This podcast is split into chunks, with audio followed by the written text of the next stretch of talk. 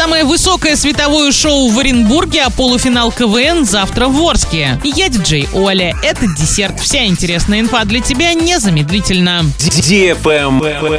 News. Оригинальное праздничное световое шоу ждет жителей и гостей Оренбурга 21 ноября. В честь Всемирного дня телевидения Оренбургский филиал РТРС осветит городскую телевизионную мачту тысячами огней. Световое шоу смогут наблюдать жители всех окраин города. Телемачту высотой 200 метров украсят почти 9 тысяч светодиодных светильников, 6 мощных прожекторов и медиаэкран высотой 25 метров. С помощью новой архитектурно-художественной подсветки на башню будут транслировать цвета российского триколора, передавать другие изображения и выводить текстовые сообщения. Наблюдать световое шоу сможет каждый желающий, имеющий видимость на телемачту. Начало в 19.00. Правильный чек. Чек-ин. 19 ноября в 18.00 в ДК «Нефтехимиков» состоится полуфинал 14 сезона Орской лиги КВН для лиц старше 16 лет. В конкурсной программе приветствие, разминка с залом и домашнее задание. Из пяти команд только три пройдут в финал и поборются за главный приз 50 тысяч рублей. Победитель полуфинальной игры получит 10 тысяч рублей. Заказ билетов по телефону 32 52 33. Информационный партнер радио Диофм Орск. Travel Guide. Эксперты рассказали о правилах посещения Мьянмы, в которую в декабре можно будет попасть на прямых рейсах и стоимости отдыха там. Российские туристы смогут приезжать без оформления визы сроком до 30 дней. Такой порядок действует до 30 июня 2023 года. Пересечение границы для иностранцев возможно только через аэропорты в городах Мандалай, Янгон и столичный Нейпьедо. При прохождении погранконтроля необходимо предъявить загранпаспорт, срок действия которого составляет более 6 месяцев, а также справку о вакцинации. Спутник Ви и Спутник Лайт подходят. Или результаты теста на ковид, сделанного за двое суток до визита. Еще нужно оплатить 7,5 долларов за экспресс-тест на антитела. Также обязательно медицинская страховка от ковид. Все требуемые документы должны быть на английском языке и в распечатанном виде. Добраться до Нмьянмы можно одноименной авиакомпанией. Самолеты свяжут аэропорт Мандалай с Барнаулом, Кемерово, Новосибирском, Иркутском, Читой, Улан-Удэ. Стоимость недельного тура на двоих от 130